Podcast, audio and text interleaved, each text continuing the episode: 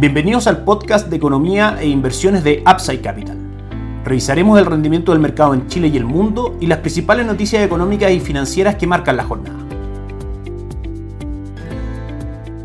Muy buenos días, ¿cómo están ustedes? Lunes 18 de julio de 2022, soy Ramiro Galeano, fundador de Upside Capital. Les doy la bienvenida a otra edición más de mercados en Upside Capital. Hoy día, un poco más tarde de lo normal, algunos problemas de agenda, otras reuniones nos impidieron estar desde temprano analizando lo que está pasando en esta nueva semana en los mercados, pero ya estamos conectados para hacer una visión rápida respecto a todo lo que está ocurriendo. Comenzamos, por supuesto, por el mercado local, donde la gran noticia ha sido el desempeño del dólar luego de la intervención anunciada el día jueves en la noche por parte del Banco Central. El día viernes fue un día de caídas muy profunda. Tuvimos el cierre el día jueves 1048, la apertura el día viernes en 995, máximos en 1009, caídas incluso hasta 955 y cierre en niveles de 976. El día de hoy el dólar ha estado bastante menos volátil el día de hoy, tocando máximos en 951, mínimos en 936 y cerrando la jornada alrededor de 940,90. Durante esta semana vamos a estar por supuesto muy pendientes respecto a lo que ocurra con el dólar. El objetivo el Banco Central al intervenirlo era disminuir la volatilidad y hacer, digamos, volver al mercado cambiario local a condiciones relativamente normales para que este exceso de volatilidad y de especulación no provocara el mal funcionamiento de otros mercados y la entrega incorrecta de información. Recordemos que los precios en sí mismos contienen la información respecto a cómo el mercado valora cierto bien, en este caso el tipo de cambio de dólares contra pesos y cualquier anomalía en su funcionamiento o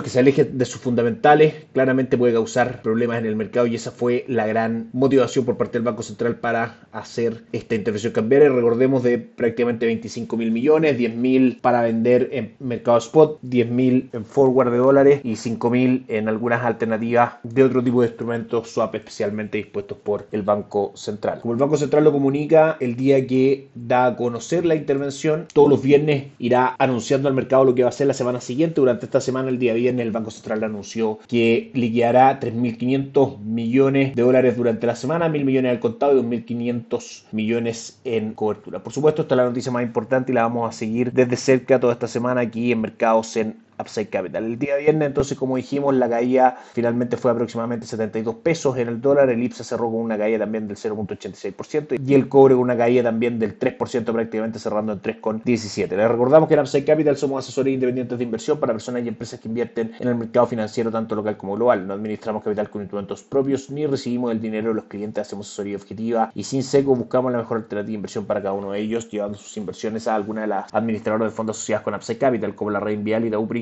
entre otros. Luego mantenemos una constante comunicación con nuestros clientes, realizando supervisión y seguimiento a su estrategia de inversión y a sus operaciones a través de nuestro equipo de atención a inversionistas. Bienvenidos a una asesoría objetiva, sin seco y con una mirada global. Bienvenidos a Upside Capital. Suscríbete a nuestras redes sociales, el link en YouTube, Instagram y Spotify. Visítanos en www.upsidecapital.cl, déjanos tus datos y te contactaremos para conversar. Vamos con los mercados alrededor del mundo. El día viernes fue una buena jornada. El Dow Jones subió un 2.15%, el S&P 500 arriba un 1.92% y el Nasdaq un 1.79%. El Eurostock 600 también subió un 1.79%. De todas maneras, lo que más destaca hoy día en los mercados alrededor del mundo es el alza del cobre fuerte que presentó el día de hoy, marcando un avance del 2.64%, subiendo a 3.32 dólares por libra de cobre, luego de que en China los reguladores intensificaran los esfuerzos para alentar a los prestamistas a otorgar créditos a proyectos inmobiliarios calificados, ya que el asediado sector, el sector inmobiliario en China, enfrentaba también nuevos riesgos en su funcionamiento. El Banco Central de China, por otro lado, dijo que intensificará la implementación de una política monetaria prudente para apoyar la economía real y eso por supuesto que el mercado lo interpreta con una mayor actividad y una mayor demanda por cobre. En general el, cobre ha caído principalmente porque este commodity es entendido como un barómetro de la economía mundial. Claramente con el alza de tasas por parte de Estados Unidos y de todos los bancos centrales del mundo y una posible recesión, el mercado especula que habrá una menor actividad y el cobre en sí mismo tiende a caer. Y por supuesto las cifras respecto a China no han sido las esperadas, de manera que eso también ha hecho retroceder al cobre muy fuerte, que es una de las variables centrales que ha tenido cayendo al al dólar en Chile. ¿Qué es lo que debiese pasar? Claramente un control de la inflación y todo lo que eso podría provocar en el mercado, es decir, menores alzas de tasas, mayor actividad, etcétera, menos riesgos de recesión, podrían impulsar al cobre. Vamos a estar atentos para cuando eso ocurra, por supuesto, y lo vamos a estar comentando acá. Si nos vamos al calendario económico durante esta semana, vamos a estar pendientes también, por supuesto, la entrega de resultados de las empresas norteamericanas. Hoy día entregó Bank of America por debajo de lo esperado en cuanto a beneficio por acción e ingresos y entregó también Goldman Sachs con un escenario diferente, sobre lo esperado en beneficios por acción y sobre lo esperado en cuanto a ingresos. El día de mañana, atentos también a otros grandes que entregarán resultados como Johnson Johnson y Netflix, entre otros. Vamos con el calendario económico de esta semana, que hoy no presenta grandes noticias que estar monitoreando, distinto del caso del día de mañana, donde vamos a tener algunas cifras de desempleo en el Reino Unido, el IBC en la zona euro, un dato bastante importante, y datos de construcción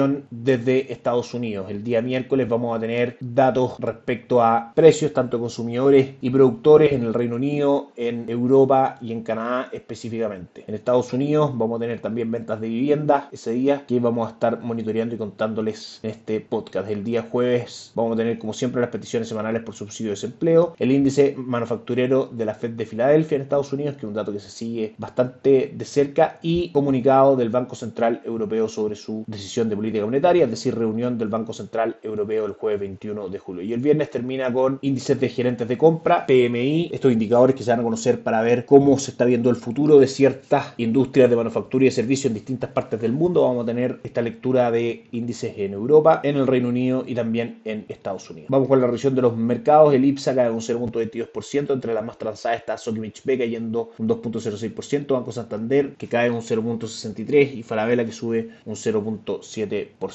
Si nos vamos al cobre, como dijimos, marca un avance del 2.58% a 3.31 dólares por libra de cobre y el petróleo también destaca subiendo fuerte hoy día un 5.14% cotizando el petróleo LTI en 102 dólares por barril. El dólar como dijimos cierra ya la jornada dado que la tarde en general el precio no tiende tanto a cambiar de lo que fue en la mañana 9.40 con 90 fue el cierre del día del dólar y por último los mercados en el mundo Asia a esta hora Asia cierra su jornada con el líquido 125 subiendo un 0.54 el Hansen de Hong Kong levantando fuerte un 2.7% y el índice de Shanghai arriba un 1.55. Europa también una buena jornada, 0.74 arriba el DAX alemán y 0.93% arriba el Eurostock 600. Y por último Estados Unidos, una jornada algo negativa, sobre todo durante las últimas horas de cotización. En general, en la mañana los índices estuvieron positivos, pero a esta hora tienden a retroceder. El Dow Jones cae un 0.21%, el S&P 500 un 0.28%, el Nasdaq un 0.23%. Eso es todo por hoy, que estén muy bien, nos encontramos mañana. Chao, chao.